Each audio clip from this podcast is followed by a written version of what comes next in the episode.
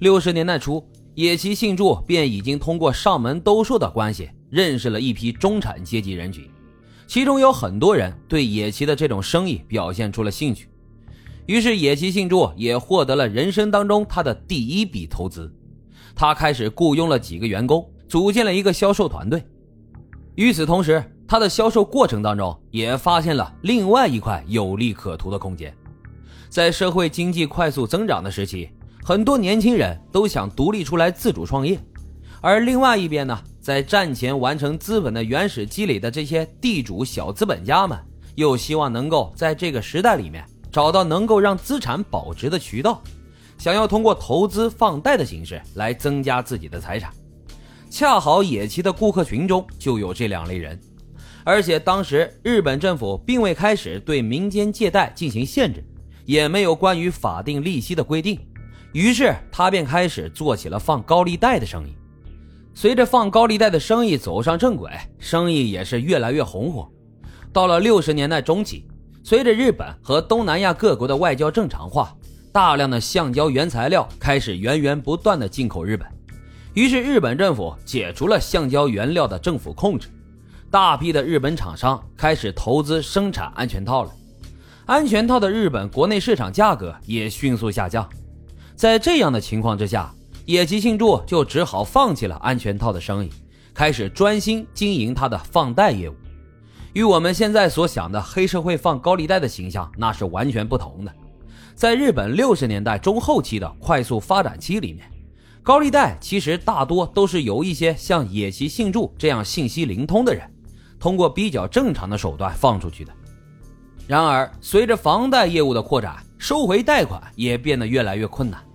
野崎幸助在回收各处贷款的时候，也遇到过一些麻烦，于是他便开始求助于黑社会了。以讨债为由，开始有计划的雇佣黑社会为他的高利贷公司服务。一九七二年，野崎幸助的生意已经扩展到了名古屋和大阪两地，而市场上的高利贷行情也随着需求的增多水涨船高。也是在这个时期里面，野崎幸助开始涉足于房地产行业，尝试性的开始收购一些城市周边的土地。七十年代末，随着日元对美元的逐渐升值。市场上对于日元的需求开始增多，由于从事着高利贷这样一个行业，野崎幸助对于资金需求的变化有着相当高的敏感度。他预感到政府将要对日元的汇率进行调整了，于是他开始做积极的准备，有计划性的开始将手里的现金购置成地产、股票和债券。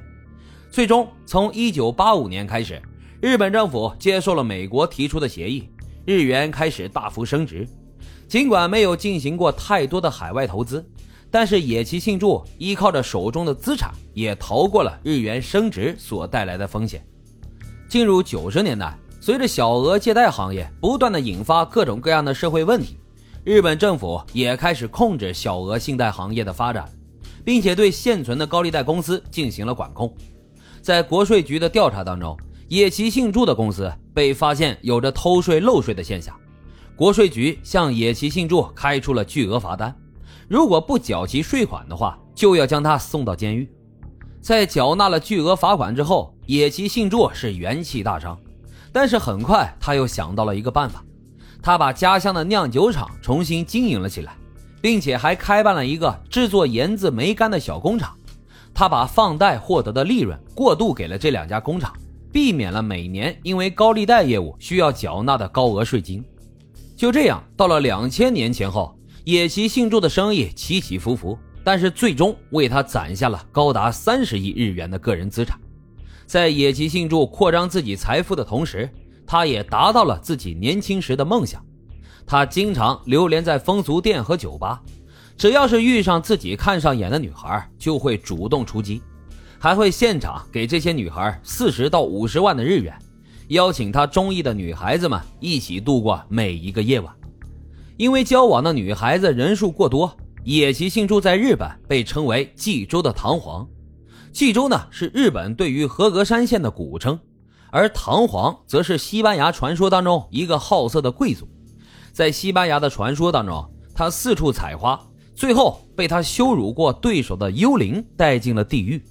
虽然更多的呢是用来比喻野崎幸助的好色和放荡，但是似乎也预示到他最后离奇的结局。野崎幸助在积累了一定财富之后，不改自己好色的本性，流连花丛之中。